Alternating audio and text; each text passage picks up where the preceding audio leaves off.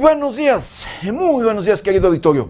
Bienvenidos, bienvenidos a una emisión más de Noticieros 90 grados. Pues hoy, hoy ya es jueves, jueves 3 de, de marzo del 2022. Son las 7 de la mañana en punto. Yo soy José Maldonado y vámonos directo a la información. Presidenta municipal de Cuitzeo gana más que Andrés Manuel López Obrador. Asamblea General de la ONU condena invasión de Rusia a Ucrania. Reportan explosivos abandonados en hacienda de Marcos Castellanos, Michoacán. Secretaría de la Mujer inicia jornadas por el mes de la mujer.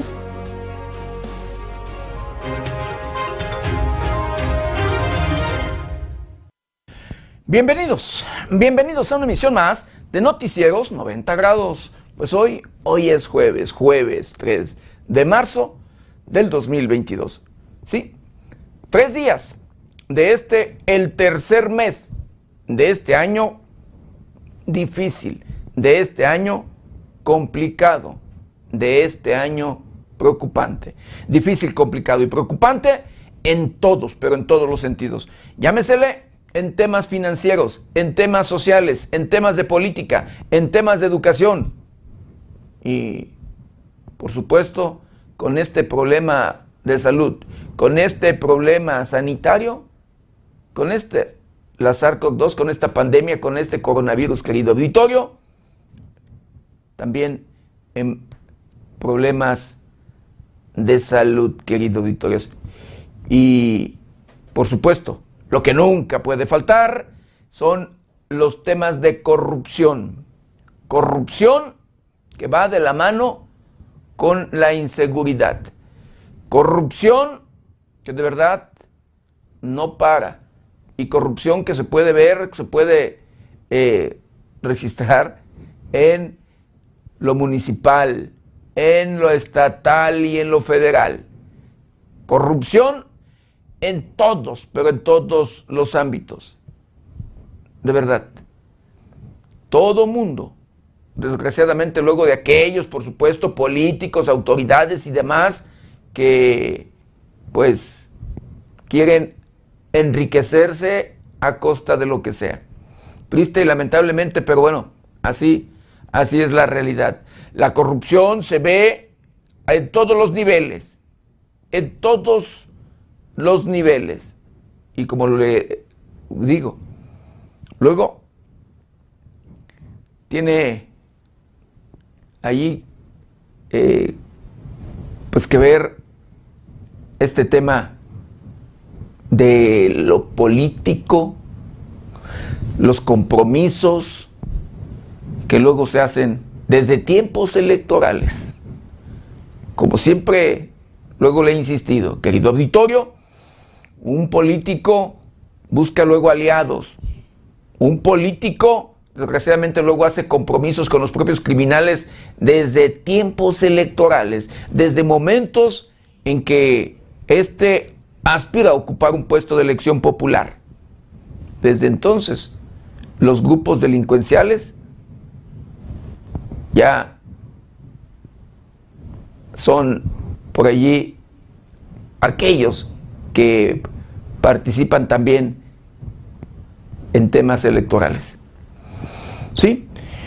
Y después de los acuerdos, los delincuentes son los que van, financian las campañas de los actores políticos, aspirantes, sus aliados, y por supuesto buscan la forma de que gane.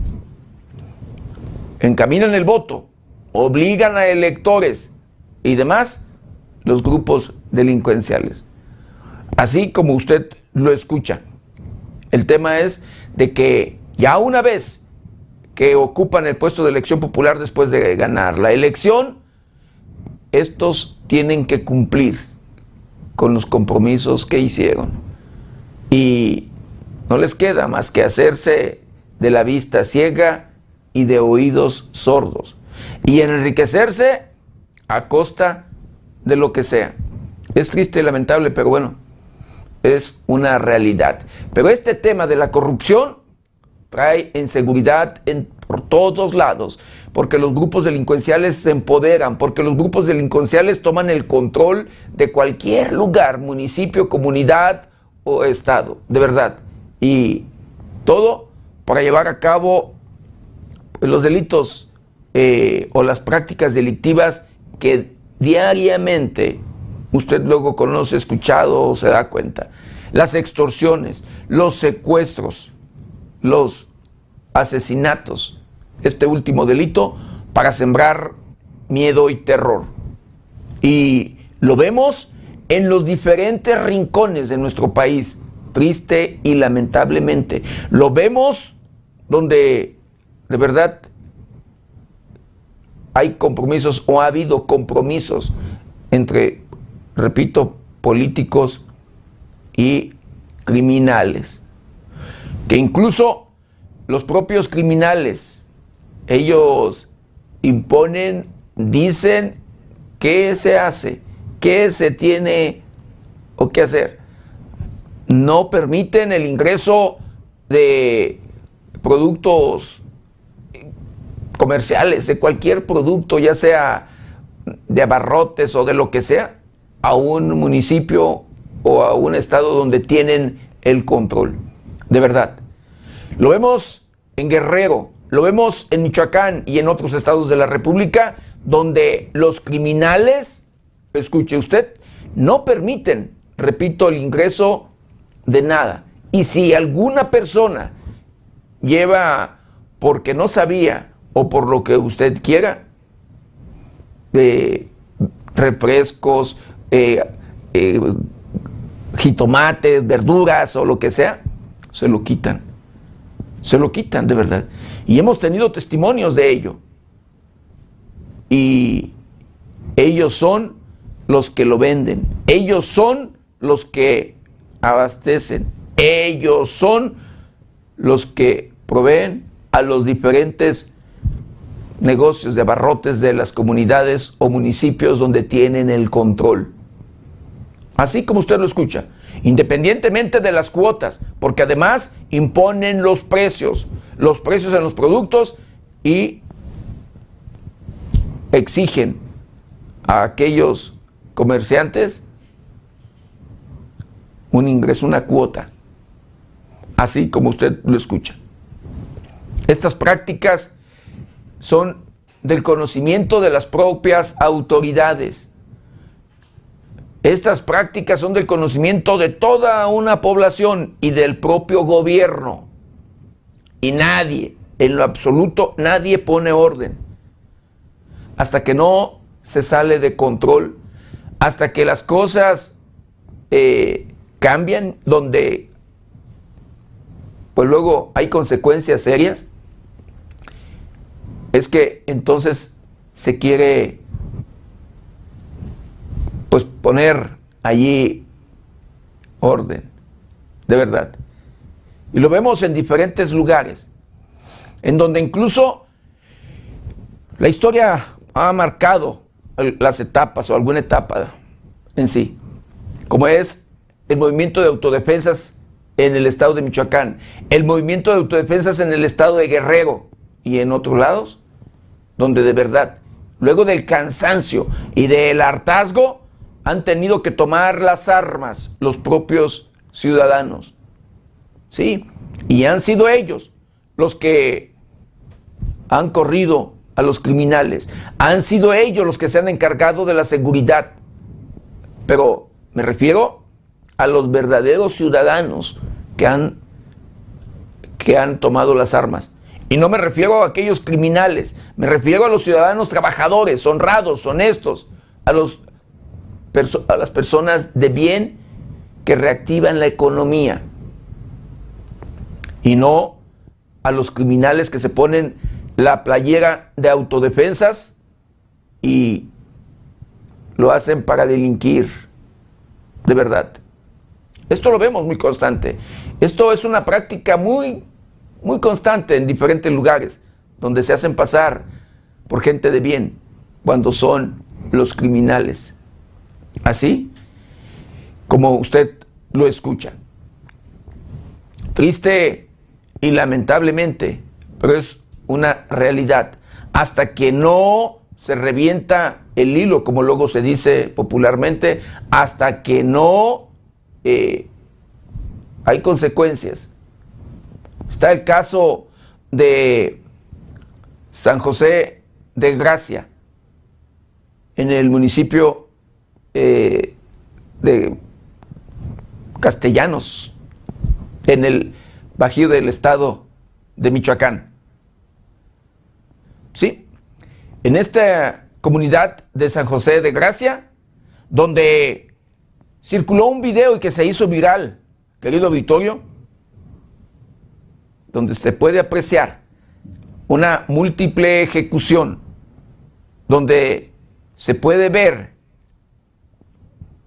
que asesinan o fusilan a varias personas y que se presume desde los 14 hasta los 24 o 24 personas, de verdad, desde las 14 a las 24 personas las que asesinarían allí, en ese lugar. Hay quienes confirman 17, 17 personas, pero las autoridades hasta ahorita no pueden dar un solo dato porque no localizaron cuerpos, porque los grupos delincuenciales luego se llevan los cuerpos. Y en esta ocasión en San José de Gracia, al parecer esa fue la práctica. Al parecer eso fue lo que hicieron. Se llevan a las personas asesinadas y todavía lavan con Scarcher, lavan allí a presión la escena del crimen. Así como usted lo escucha. Pero después de este hecho, después de este hecho que eh, si no es por algún una persona que grabó y lo publicó, querido auditorio, no hubiera pasado nada. Nadie hubiera hecho nada. Las autoridades, por supuesto, que hubieran quedado calladas. De verdad. Pero después de este hecho, comenzaron a operar, se implementó un operativo en la región entre las diferentes Fuerzas Armadas, Secretaría de la Defensa Nacional, Guardia Nacional, Secretaría de Seguridad Pública del Estado de Michoacán y la Fiscalía General de Justicia del Estado. Coordinados de igual manera con la Fiscalía General de la República. ¿Y sabe qué?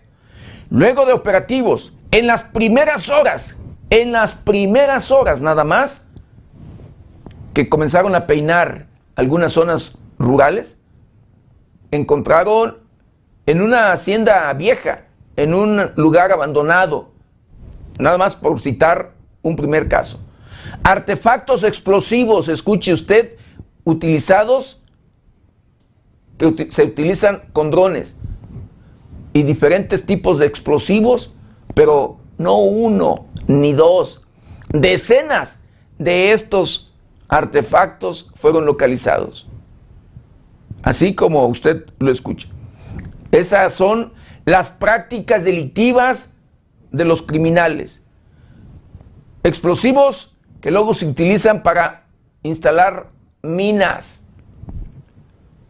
¿Sí? Así de preocupante el tema, querido auditorio, que con esto le puedo decir que no nada más en el estado de Michoacán, el municipio de Aguililla, ha de contar con minas explosivas, sino que ha de haber otras zonas y otros municipios en el estado de Michoacán de igual manera, de igual manera minados. Pero así, así como localizaron estos artefactos explosivos, entre otras cosas, que utilizan para delinquir, querido auditorio. También localizaron narcocampamentos en varios lugares, en varios sitios de esa región, eh, allí en el municipio de Marcos Castellanos, en esa zona, varios lugares donde se han encontrado o donde se albergan o se han albergado los grupos delincuenciales. Pero ¿sabe qué? ¿Sabe qué, querido auditorio? Hasta ahorita, escuche usted, yo no he escuchado, no me he dado cuenta de que los, las autoridades hayan detenido a criminales. Así como lo escucha. Hasta ahorita no hay detenidos. Sí, hay evidencias. Ahí están los explosivos. Ahí está lo asegurado. Pero no hay, querido Vittorio, criminales detenidos. Vehículos y explosivos es lo que han asegurado. Pero con esto, con esto nos queda claro, de verdad, de que los criminales a la hora que quieren hacen lo que quieren, de que hay presencia de ellos, de estos grupos delincuenciales o de los diferentes grupos delincuenciales en los diferentes rincones de nuestro país. Con ello, sabemos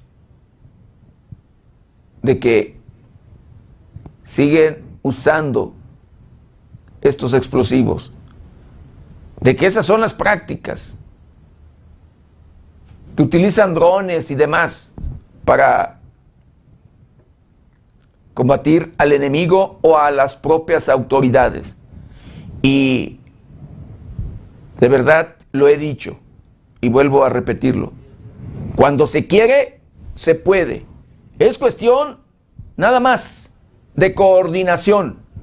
Es cuestión de ponerse de acuerdo. Es cuestión de ponerse a trabajar. Hay que hacer trabajo de inteligencia y demás, pero hay que acabar con la corrupción. Mientras no se acabe la corrupción, querido auditorio, por supuesto que no se acabará el tema de inseguridad. Créame, los criminales tienen fuentes dentro de, los de las propias autoridades, dentro del propio gobierno. Los criminales luego son informados de manera inmediata cuando se va a implementar algún operativo. Así, como usted lo escucha. Y se mueven, se esconden, alcanzan a correr. Triste y lamentablemente, pero esto es una realidad. Y así, así no se puede avanzar. Quienes avanzan y quienes tienen éxito en todo esto son los propios delincuentes, los propios criminales. Y triste, lamentablemente, los que pagan los platos rotos son los habitantes, las personas de bien, de verdad. Así como usted lo escucha. Ve nada más con estos aseguramientos que se han registrado, que se han dado en, en en este municipio de Marcos Castellanos? ¿Hasta dónde? ¿Y cómo están empoderados? Y todo lo que usan, lo que traen, con lo que cuentan los grupos criminales, los grupos delincuenciales. Y con eso también es una muestra de que las autoridades ni siquiera hacían presencia por aquellos lugares o aquellas regiones. Y ahí se ve el empoderamiento, de verdad. Pero bueno, así las cosas. Ojalá, ojalá, con todo esto que ha pasado en el estado de Michoacán, escuche usted, asesinatos, asesinatos y más asesinatos, y la presencia de los grupos criminales en los diferentes lugares, empoderados y demás, querido auditorio, y en los diferentes rincones. Ojalá y que veamos resultados. Porque México es un país con una gran riqueza en todos los sentidos. Y por eso, por eso es que los grupos criminales se empoderan, se instalan y comienzan con sus prácticas delictivas por la gran riqueza que hay en nuestro país y en los diferentes estados de la República. Pero en fin, así las cosas. Y bueno, vamos a hacer un recorrido, un recorrido por el portal de noticias más importante. Y en esta mañana balean a, tiros a un hombre en Villas del Pedregal, en la capital del estado de Michoacán. Asesinan a un hombre en la colonia Fobiste de Uruapan, la capital mundial del aguacate. Rusos logran tomar la ciudad de Gerson. Así lo dice el alcalde ucraniano. Conmoción en Argentina tras violación grupal de, a una joven de en Buenos Aires. Que también esas prácticas se ven y se saben, se conocen en nuestro país, querido auditorio. Pero nadie, luego nadie hace nada. Michoacano radicado en Ucrania a salvo y listo para volver a México. Así lo dice el gobernador, así lo da a conocer el gobernador del estado de Michoacán, Alfredo Ramírez de Bedoya. El PRI aprobó propuesta de elección ordinaria estatutaria de presidente y secretaría general del PRI en el estado de Michoacán. Reprueba el PRD del estado de Michoacán la extinción de las escuelas de tiempo completo. Regresará a la capital del estado de Michoacán luces de catedral y videomapping. El próximo sábado confirma familia fallecimiento de Pedro Carrizales, el Mijis. Cuerpo se calcinó en accidente. Desactivan alerta alba por localizar a una mujer desaparecida en la ciudad de Morelia. Varios lesionados por choque en volcadura en la carretera Morelia-Salamanca.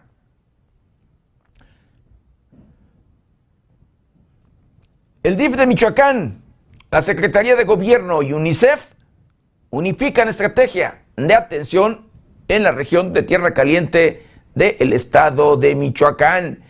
En vez de haber guerra entre Rusia y Ucrania, debería de ser contra la pobreza, dice Carlos Slim. Solo 45 municipios michoacanos han firmado convenio de seguridad pública estatal, pero no por eso se tiene que abandonar el tema de seguridad desde mi muy personal punto de vista. Abogada del Hospital Regional de Uruapan obstaculiza atención a adolescente indígena abusada sexualmente. Confirma la Secretaría de Seguridad Pública del Estado de Michoacán aseguramiento de artefactos explosivos en Marcos Castellanos. Pues estas, estas y otras noticias las encuentra en el portal de noticias 90grados.com.mx. ¿Y ahora qué le parece? Lo invito a que me acompañe a ver juntos un día como hoy.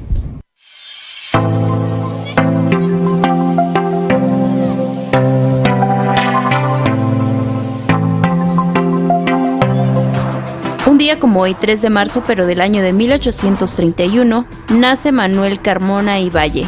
Dirigió la Escuela Nacional de Medicina 10 años.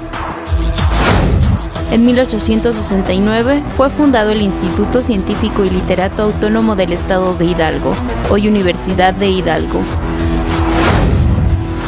En 1908 se publica en El Imparcial la entrevista Díaz-Clelman. El presidente Díaz declaró que México estaba preparado para la democracia. En 1912, en Chihuahua, el general Pascual Ortiz desconoce el gobierno de Madero por no haber cumplido con el plan de San Luis. En 1935 se funda la Universidad Autónoma de Guadalajara, primera universidad privada de México. El 3 de marzo se celebra el Día Mundial de la Vida Silvestre, una fecha proclamada en el 2013 por la Asamblea General de las Naciones Unidas en conmemoración al aniversario de la aprobación de la Convención sobre el Comercio Internacional de Especies Amenazadas de Fauna y Flora Silvestre, en el año de 1973.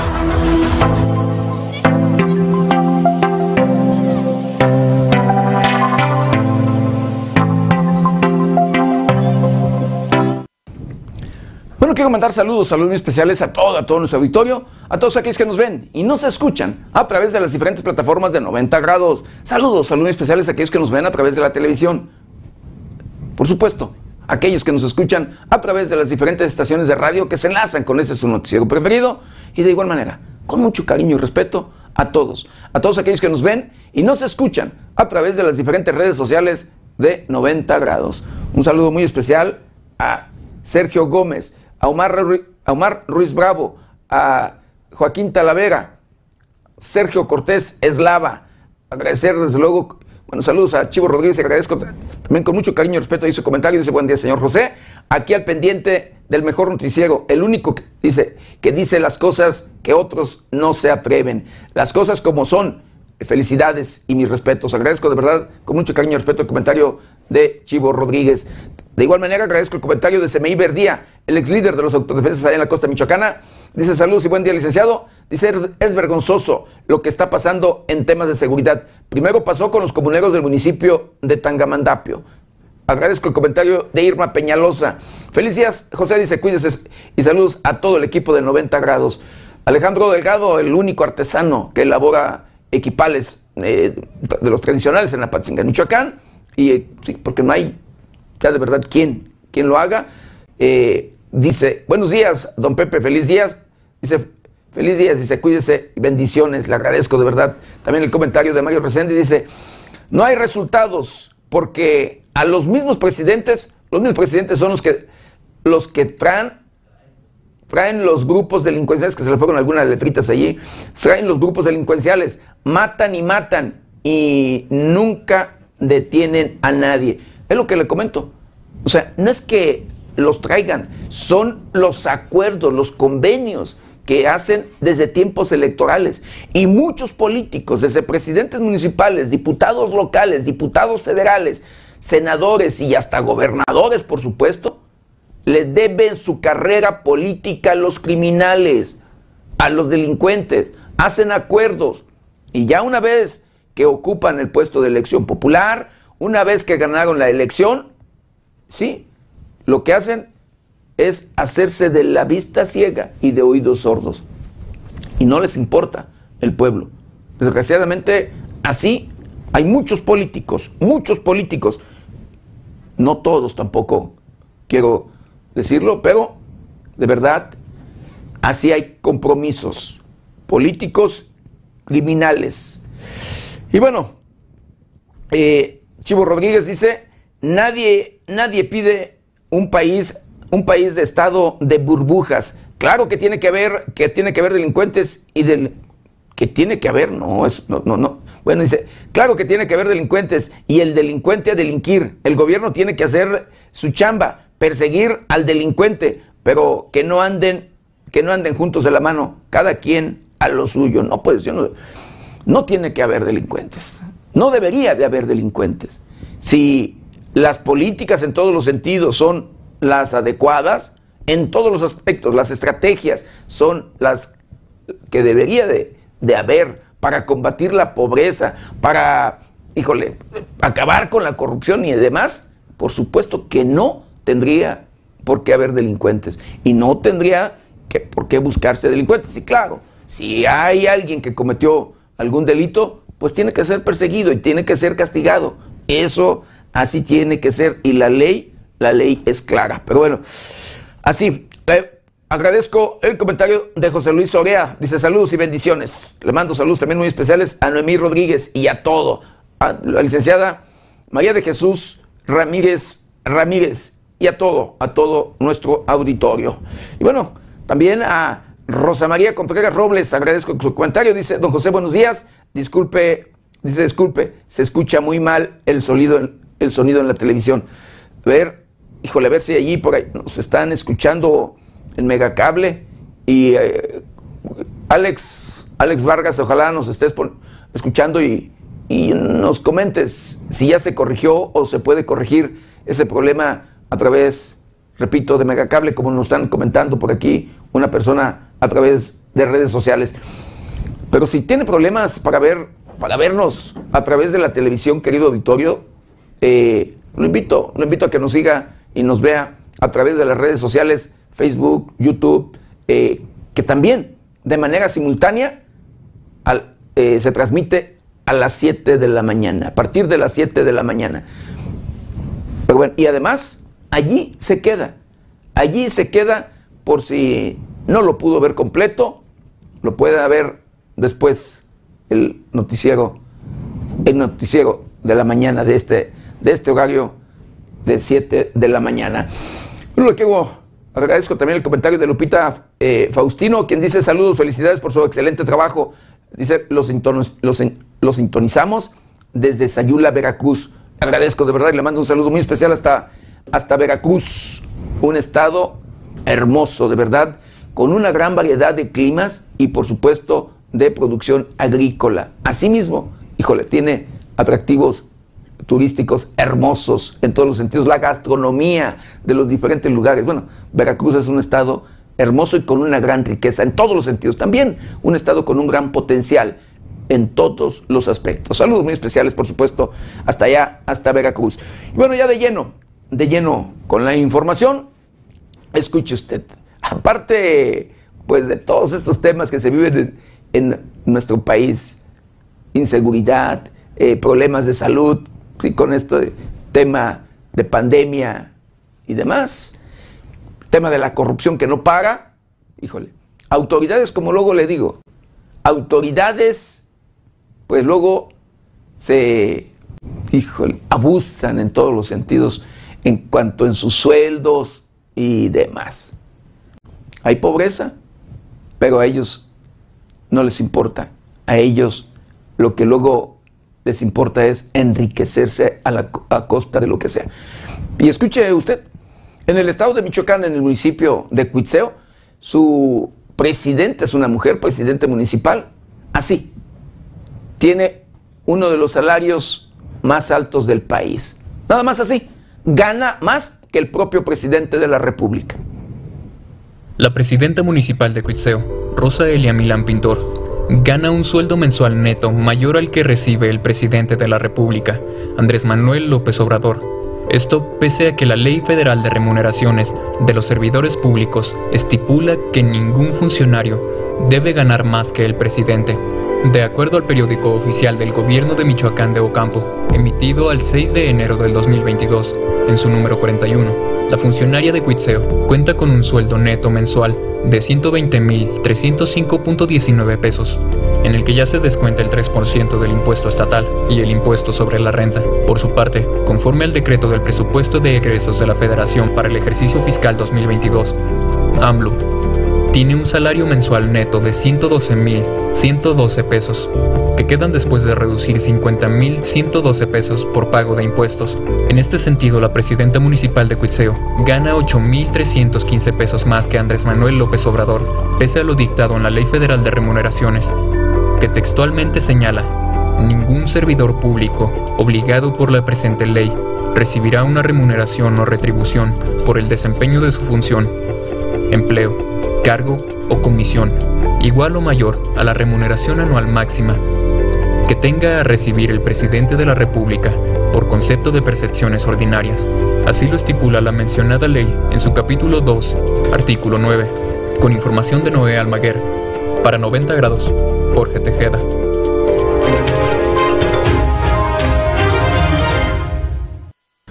Y bueno, en otro tema, el presidente de los Estados Unidos eh, asegura, asegura que es urgente reforzar la seguridad de la frontera con México, nuestro país.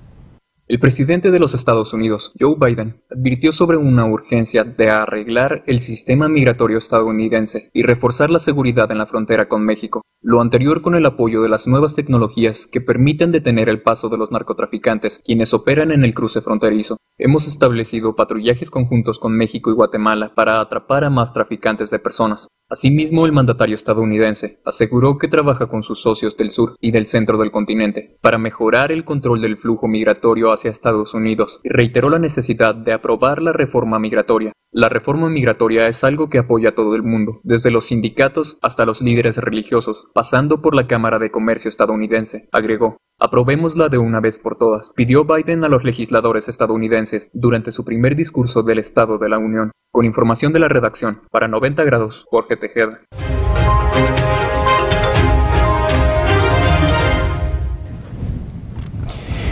Mientras tanto, el presidente de la República, Andrés Manuel López Obrador, celebra compromiso con el presidente de los Estados Unidos sobre regularización de migrantes en aquel país del norte.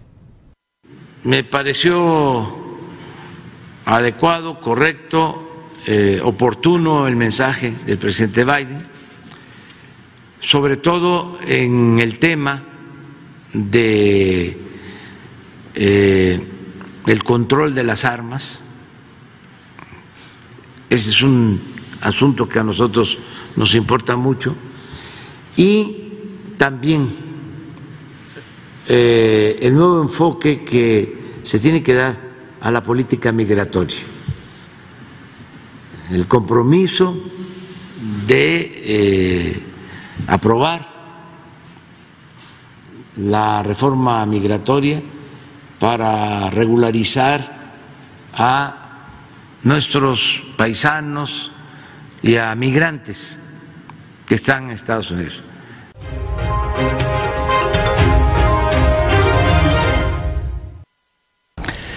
Ya estamos en marzo. Marzo, eh, valga el mes de la Semana Santa. Y demás. Pues bueno, miércoles de ceniza hablando de este tema, jornada de ayuno y oración ofrecidos este año por el fin de la guerra en Ucrania. Este miércoles es un día importante para todos los católicos ya que se celebra el miércoles de ceniza, fecha que dio inicio a la temporada de cuaresma por lo que los fieles acuden a las iglesias para recibir la cruz de ceniza. Se sabe que en Roma los penitentes comenzaban su penitencia pública el primer día de cuaresma, por lo que eran salpicados de ceniza vestidos en sayal y obligados a mantenerse lejos hasta que se reconciliaran con la iglesia el jueves santo o el jueves antes de la Pascua. Luego de que estas prácticas cayeron en desuso, del siglo VIII al siglo X aproximadamente, el inicio de la temporada penitencial de la cuaresma fue simbolizada colocando ceniza en la cabeza de la congregación. Por ello, hoy en día la iglesia celebra el miércoles de ceniza. El cristiano recibe una cruz en la frente con la ceniza obtenida al quemar la planta usada el domingo de Ramos el año pasado. Él impone la ceniza mientras dice dos expresiones alternamente polvo eres y en polvo te convertirás.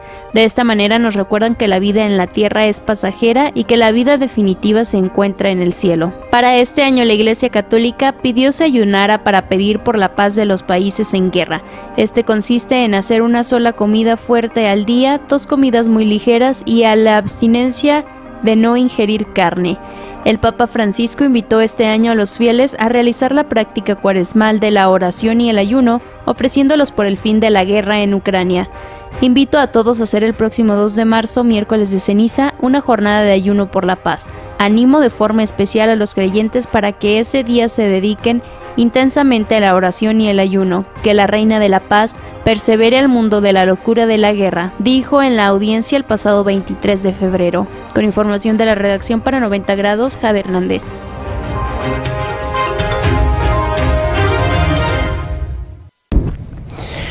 Pues sí, bueno, la Asamblea General de la ONU condena la invasión rusa de Ucrania. La tarde de este miércoles, la Asamblea General de la Organización de las Naciones Unidas aprobó una resolución de condena contra la invasión rusa de Ucrania. Fue con el apoyo de 141 de los 193 Estados miembros de las Naciones Unidas que se logró la mayoría a favor de realizar la condena en contra de las acciones bélicas. El texto lamenta la agresión rusa contra Ucrania y demanda a Moscú que le ponga fin y retire inmediatamente y sin condiciones sus tropas del país vecino. La solución recibió únicamente cinco votos en contra, que fueron de Rusia, Bielorrusia, Siria, Corea del Norte y Eritrea, además de 35 abstenciones. Una información de la redacción reportó para 90 grados Noé Almaguer.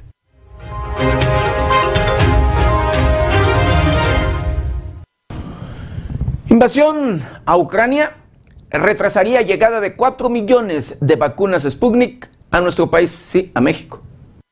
Sin lugar a dudas, muchos proyectos se verán suspendidos por la guerra entre Rusia y Ucrania tales como la llegada del lote restante de 4.645.310 de la vacuna Sputnik V contra el COVID-19, de las más de 24 millones contratadas en 2021.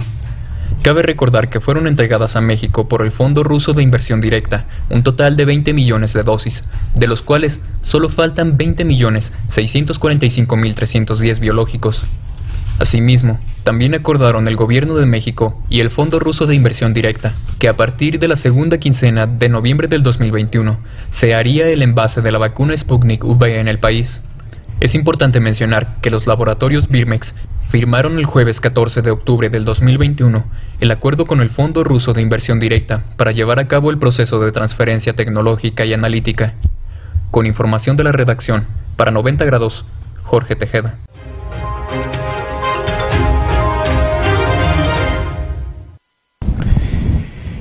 Bueno, eh, mientras hay problema para la llegada de la vacuna, esta vacuna rusa Sputnik, por otro lado, AstraZeneca hace arribo con 2 millones de vacunas a México.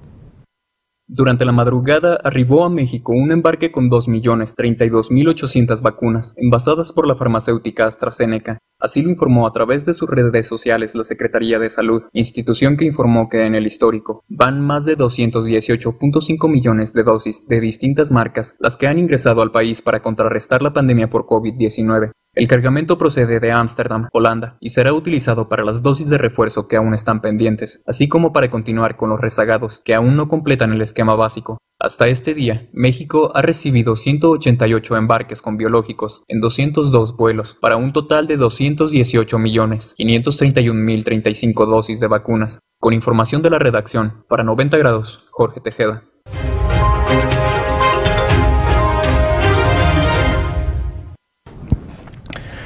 El subsecretario de Salud del Gobierno Federal asegura que está cerca el fin de, de las restricciones por este enemigo mundial, el COVID-19.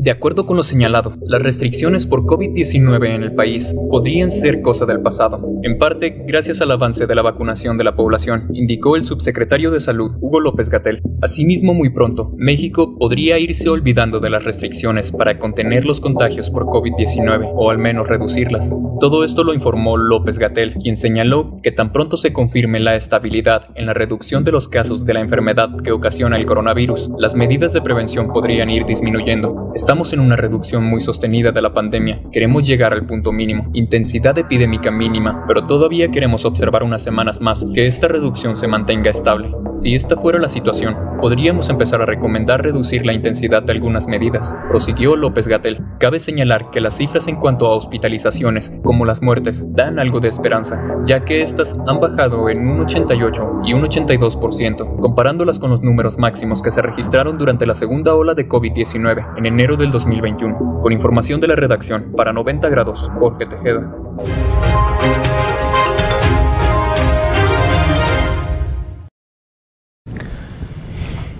Y bueno, hablando de este conflicto allá entre Rusia y Ucrania, querido Vittorio, China se muestra extremadamente preocupada por la invasión a Ucrania.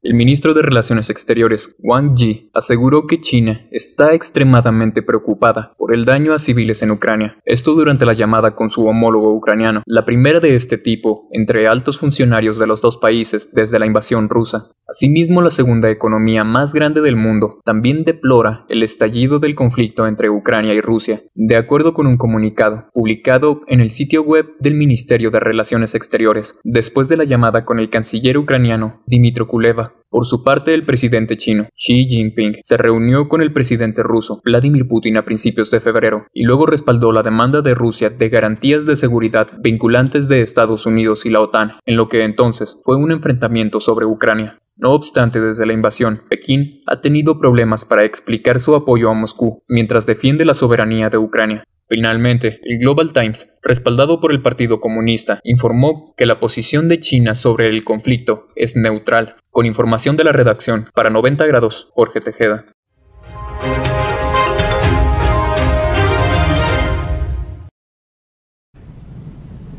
Bueno, luego de esta tensión que se vive precisamente allá entre Rusia y Ucrania, Rusia amenaza con guerra nuclear en respuesta a sanciones por invasión a Ucrania.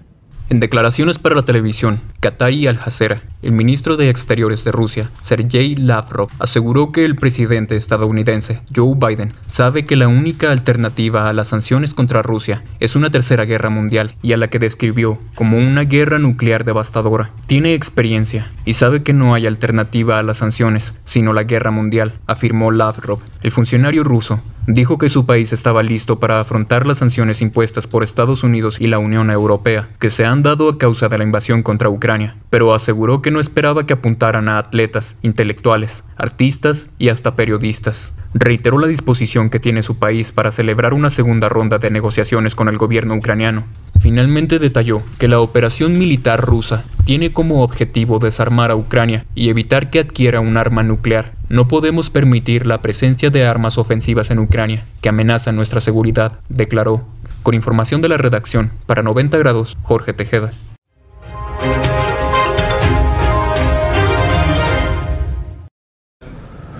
Pues sí, anuncian el segundo intento en una, en una segunda ronda de negociaciones para acabar con esta guerra y está anunciada para este jueves. El jefe negociador ruso, Vladimir Medinsky, informó que este jueves 3 de marzo se celebrará la segunda ronda de las negociaciones entre las delegaciones rusa y ucraniana en territorio bielorruso. En este se prevé se consiga un posible alto al fuego. Fue a través de la televisión pública rusa Medinsky donde informaron que la sede del segundo encuentro entre Moscú y Kiev será en la región bielorrusa de Brest, en la frontera con Polonia y Ucrania. El asesor del presidente Vladimir Putin afirmó que ambas partes eligieron el lugar de la reunión de forma conjunta. Por otro lado, se supo que la oficina del presidente de Ucrania confirmó poco después que la delegación ucraniana viajará a Beloveskaya Pushka para conversar con Rusia. Con información de la redacción, reportó para 90 grados Noé Almaguer.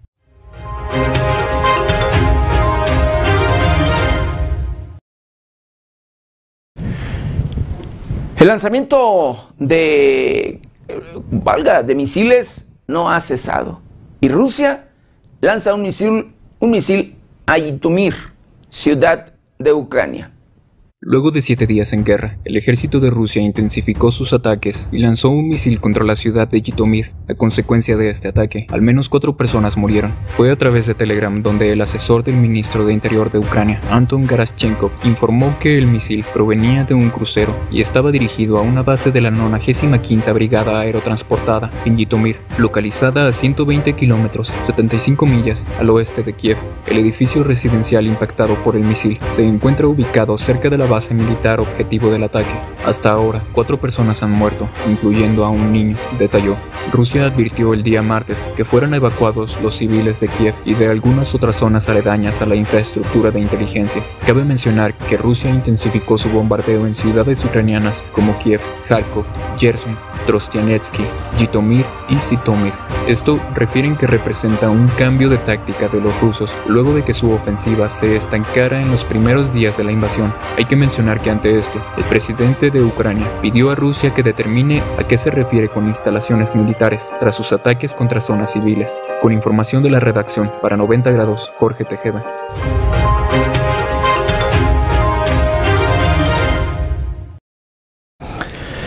Mientras tanto, en nuestro país pues, se vive una guerra, una guerra que se valga permitió esto luego de que se empoderara a grupos criminales, a grupos delincuenciales, ¿sí?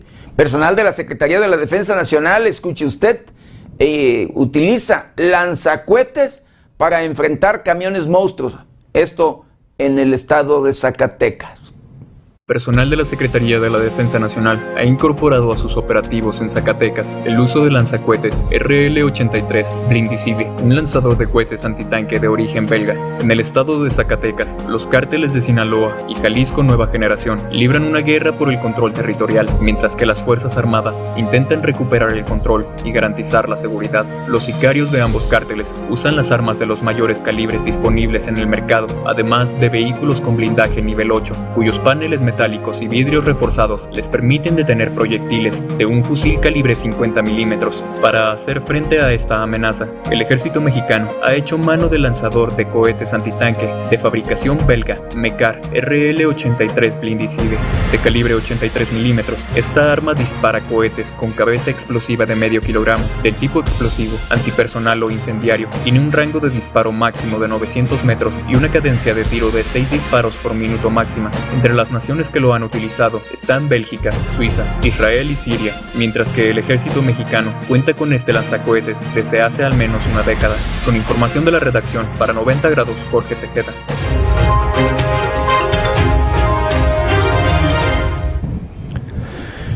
Y escuche usted, mientras tanto la propia delincuencia, o sí, los criminales siguen haciendo de la suya.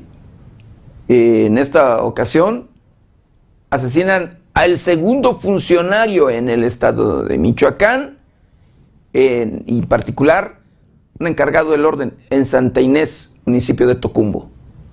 El encargado del orden de la comunidad Santa Inés, municipio de Tocumbo, fue asesinado en plena plaza principal de esa localidad, siendo el segundo funcionario de esa demarcación asesinado en un lapso de tres semanas. Los hechos se registraron alrededor de las 18.40 horas del martes, cuando Víctor A, de 47 años de edad, encargado del orden de la comunidad de Santa Inés, se encontraba en la plaza principal de esa localidad. De acuerdo con testigos, un hombre se acercó al funcionario local y le disparó a quemarropa para luego darse la fuga. De inmediato se dio aviso a la autoridad de lo ocurrido, por lo que se trasladaron elementos de los cuerpos de seguridad pública y auxilio quienes confirmaron la muerte del agredido, que presentaba impactos de bala en cabeza, tórax y extremidades. Víctor A, conocido también como el Conti, es el segundo funcionario de Tocumbo asesinado en las últimas tres semanas, luego de que el 6 de febrero fue hallado muerto en un vehículo Jorge Alberto L. alias El Coco, de profesión estilista y síndico suplente del ayuntamiento de esa demarcación. El cuerpo de la víctima estaba maniatado y tenía huellas de violencia, informó 90 grados.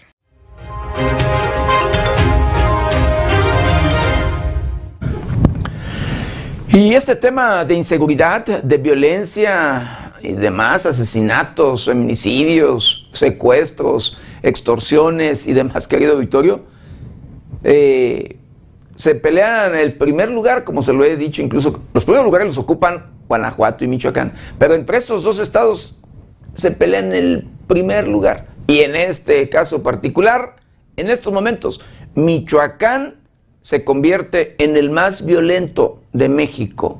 En esto en el mes de febrero. Durante el mes de febrero, el estado de Michoacán se posicionó como el más violento de México, desplazando de ese puesto a Guanajuato, que a lo largo de los meses ha liderado la lista de las entidades con mayor número de asesinatos. Así lo indican cifras preliminares del gobierno federal reportadas en el informe diario de homicidio doloso que elabora el Gabinete Federal de Seguridad. De acuerdo con los datos sobre el estado de Michoacán, esta entidad se colocó como puntera en asesinatos a nivel nacional con 246 delitos de ese tipo en tan solo 28 días. El día más violento en Michoacán fue el 14 de febrero con 23 homicidios citados en el reporte. Por su parte, Guanajuato, la segunda entidad más violenta de México en febrero, registró en ese mes 207 personas asesinadas. Su día más violento fue el 10 con 15 víctimas. De enero de 2018 y hasta enero de 2022 hubo en Guanajuato un repunte de la violencia asociada a la lucha de cárteles por el control de las actividades criminales que llevó a esa entidad a liderar durante ese lapso la lista de las entidades más violentas de México, informó 90 grados.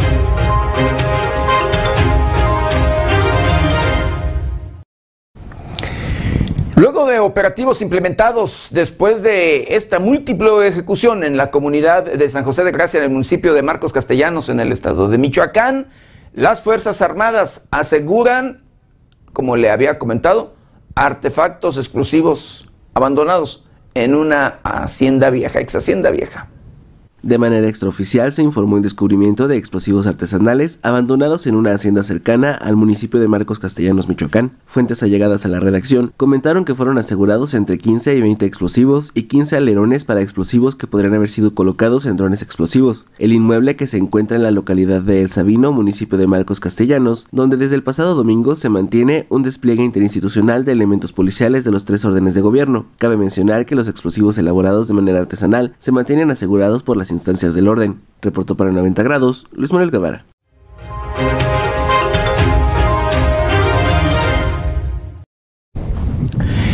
Escuche usted, en el estado de Michoacán son protegidas 4.600 toneladas de aguacate. Esto en operativo a raíz de amenazas en contra de inspectores de los Estados Unidos. La Secretaría de Seguridad Pública de Michoacán ha protegido 4.600 toneladas de aguacate con la implementación de la estrategia de seguridad realizada para garantizar la libre comercialización del fruto en territorio estatal a raíz de las amenazas que recibieron inspectores agrícolas estadounidenses en Michoacán y que llevaron a la paralización de las exportaciones de aguacate a la Unión Americana. Funcionarios de la SSP e integrantes de la Asociación de Productores y Empacadores de Aguacate de México, APEAM, celebraron en una reunión donde se informó de lo anterior y en la que se revisaron las tareas conjuntas que se siguen, las cuales son permanentes para garantizar la seguridad de la industria aguacatera y los involucrados en ella, dijo la autoridad estatal. Por su parte, el presidente de la PEAM, José Luis Gallardo Llano, agradeció el acompañamiento de las autoridades estatales para continuar con una de las principales actividades comerciales de Michoacán, la cual se vio suspendida por casi una semana en la primera quincena de febrero. Es un parteaguas porque en los años anteriores no habíamos tenido este acompañamiento de las autoridades cuando alzábamos la voz. Hemos acordado trabajar unidos por nuestra economía, aseguró. Las labores de inteligencia se han llevado a cabo en estrecha coordinación con la Guardia Nacional, según la Secretaría de Seguridad Pública del Estado, a través de las cuales se brinda seguridad en las instalaciones del Departamento de Agricultura de los Estados Unidos y su periferia, así como acompañamiento policial en huertas, zonas de empaques y custodia en el traslado de la producción. Con información de la redacción para 90 grados, Luis Manuel Guevara.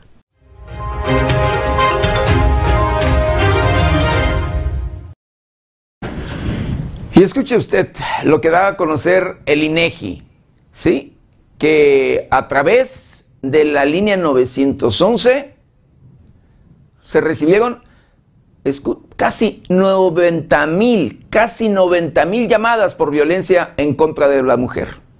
En el año 2020, la línea de emergencia 911 recibió un total de 89.672 llamadas relacionadas con la violencia en contra de las mujeres en ese año. Esto según información del Censo Nacional de Gobiernos Municipales y Demarcaciones Territoriales de la Ciudad de México 2021 del Instituto Nacional de Estadística y Geografía, INEGI. Sin embargo, fueron 186.774 los casos reportados de violencia familiar, 56.434 llamadas por violencia de pareja, 10.422 registros de maltrato infantil. En cuanto a incidencias del tipo sexual, se recibieron 4.718 llamadas por acoso u hostigamiento sexual, 3.040 llamadas por violación, 3.019 por abuso sexual y 180 reportes por estupro y 1.413 por otros actos relacionados con la libertad y la seguridad sexual. En el 2020 se registraron 16.448 presuntos delitos de violencia familiar puestos a disposición ante el Ministerio Público. En ese año se reportaron 5.040.428 incidentes de emergencia en esa línea telefónica, siendo el ruido excesivo la de mayor incidencia con 303.286 reportes. Le siguen los avistamientos de personas sospechosas con 236.003 casos y 213.528 avistamientos de personas violentas. Reportó para 90 grados Luis Manuel Guevara.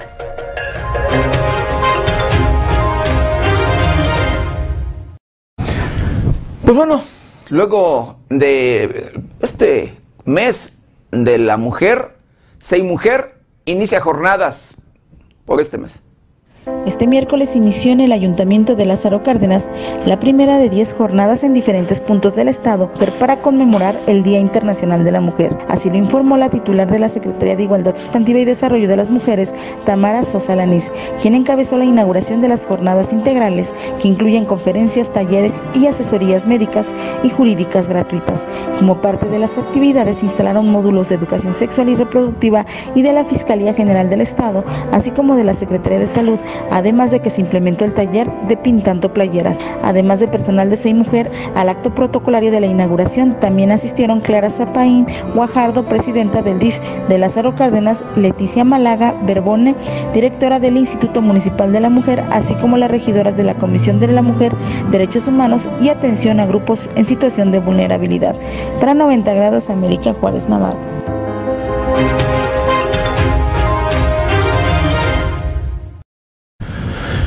Por su parte, hablando de este mes de la mujer, mes internacional de la mujer, colectivos eh, feministas convocan al paro nacional de mujeres en nuestro país para el próximo 9 de marzo. En el marco del Día Internacional de la Mujer, colectivos feministas en México convocaron al paro nacional de mujeres Un día sin nosotras, que se realizará el próximo 9 de marzo por 24 horas. Esto para exhibir las consecuencias de lo que pasaría si no hubiera mujeres en el país. El colectivo Brujas del Mar compartió a través de sus redes sociales la convocatoria. Esta sería la segunda ocasión luego de organizarlo en el año 2020, en el inicio de la pandemia, en donde muchas mujeres se ausentaron durante 24 horas de las actividades del país. Convocan a vivir un día sin mujeres ni en las calles, ni en los trabajos, ni en las escuelas, ni en las universidades, ni cocinando, ni encargando comida. Además, en un comunicado compartido en Facebook, señalaron que este tipo de paros tiene un antecedente histórico y aseguran han sido esenciales para la obtención de derechos y equilibrar la balanza de la equidad de género. Para 90 grados, América Juárez Navarro.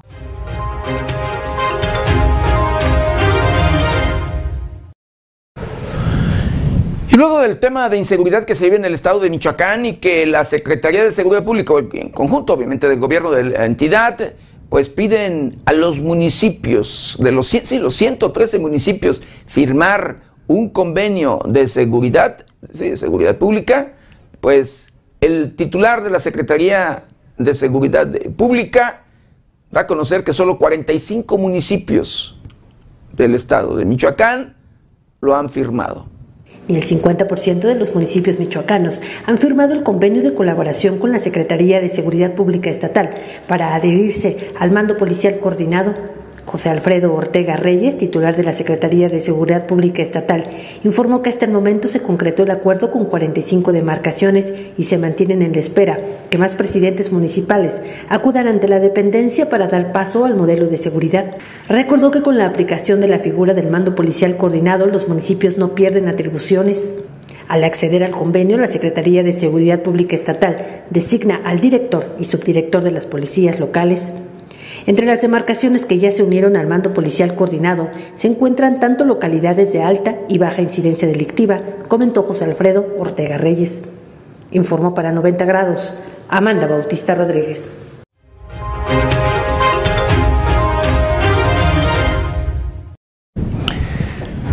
Bueno, el Poder Judicial, eh, y en este caso particular del Estado de Michoacán, pues se encuentra ahí eh, en huelga y el sindicato de este, del Poder Judicial del Estado de Michoacán, denuncia que para amigos y familiares, bases en este poder. El Sindicato Único de Trabajadores al Servicio del Poder Judicial del Estado de Michoacán denunció que presuntamente los magistrados y altos mandos han colocado personal cercano o afín a estos en el Supremo Tribunal de Justicia del Estado. De acuerdo con la líder sindical, Julie Mariela Álvarez Guzmán, tienen pruebas e identificados que trabajadores han sido beneficiados por recomendaciones que se han hecho por altos mandos.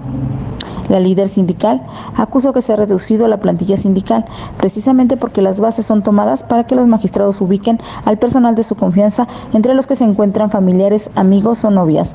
Para 90 grados, América Juárez Navarro.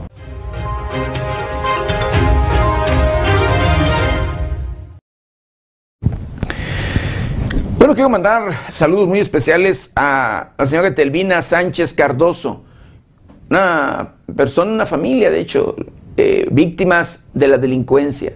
Tuvieron que abandonar el país luego de haber sido víctimas de secuestro, demás por grupos criminales. Una gente de verdad trabajadora, humilde, en todos los sentidos. Y pues por estos temas, querido Victorio, el no encontrar respuesta en cuanto para garantizar su integridad, tuvieron que abandonar el país. Le mando saludos muy especiales a Telvina Sánchez Cardoso y a toda, a toda su familia. Saludos a Mayra, Mayra Camila Ramírez Parrales. Y agradezco el comentario. Dice, buenos días, el licenciado Maldonado. Chivo Rodríguez dice, sería bonito un país sin delincuentes, pero hasta en los países de primer mundo tienen. No más que hay sistemas con leyes que castigan los, delitos. Y en México los ocupan para, para ser gobernadores y hasta presidentes. Después a pagar el favor. Dice, y pudo hacerse gansos, patos o conejos. Saludos a Rosa Antillán. Agradezco su comentario y muy buen día, licenciado Maldonado. Le deseo un excelente jueves. Gracias por traernos el mejor noticiero. Eh, eh, Chivo Rodríguez dice, eh, jiji, dice, Pensé que eran corundas, resulta que son explosivos. Qué descaro. Tenga bonito día José Maldonado y equipo de 90 grados y ánimos. Agradezco de verdad los comentarios de todo nuestro auditorio. Bueno, la Comisión de Pesca y Pescadores del Estado de Michoacán abrirá eh, módulos de venta de pescado con descuentos de hasta el 20%. La Comisión de Pesca y Pescadores del Estado se encuentran trabajando para ofrecer productos frescos y de la mayor calidad a los habitantes de la capital michoacana en esta época de cuaresma. Así lo informó el secretario de Agricultura y Desarrollo Rural del Gobierno de Michoacán, Cuauhtémoc Ramírez Romero. Comentó que la dependencia a su cargo facilitará la distribución de productos acuícolas ofreciendo hasta un 20% de descuento en su punto de venta. En entrevista con 90 grados, el secretario expuso que en un esfuerzo conjunto se instalarán en la capital michoacana cuatro módulos de venta de carpa y tilapia, así como de otros productos pesqueros producidos en el estado, los cuales estarán ubicados en las instalaciones de COFOM en el Bosque Cotemoc, en el OAPAS de Morelia, esto en la avenida Acueducto en obras públicas del Ayuntamiento de Morelia, en la colonia Manantiales y en el registro público de la propiedad en la calle Valentín Gómez Farías. Agregó que estos módulos tendrán un horario de atención de 8 a 17 horas, además de que habrá vehículos que transporten y oferten estos productos en diferentes entidades del gobierno del estado, así como en mercados de la capital michoacana, ofreciendo siempre la pesca del día. Cotemoc Ramírez enfatizó que este programa es de venta directa con el productor, sin intermediarios, de manera que la Secretaría de Agricultura y Desarrollo Rural, SADER, colabora con la logística de venta y las ganancias se quedan íntegras con los productores, lo que permite a los consumidores conseguir precios más accesibles a comparación de otros puntos de venta con particulares. Reportó para 90 grados, Luis Manuel Guevara.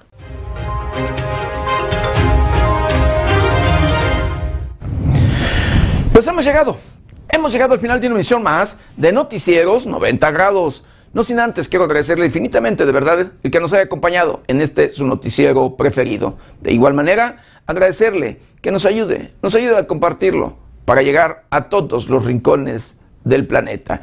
Yo lo espero mañana, mañana ya viernes, de 7 a 8 de la mañana, nuestra querida compañera Berenice Suárez, de 8 a 9 de la noche. Y recuerde, lávese las manos constantemente con agua y jabón. Utilice gel antibacterial, cubrebocas, careta de ser posible. Guarde su distancia, cuídese y cuide a los suyos. Que tenga un excelente jueves. Yo soy José Maldonado. ¿Está usted bien informado?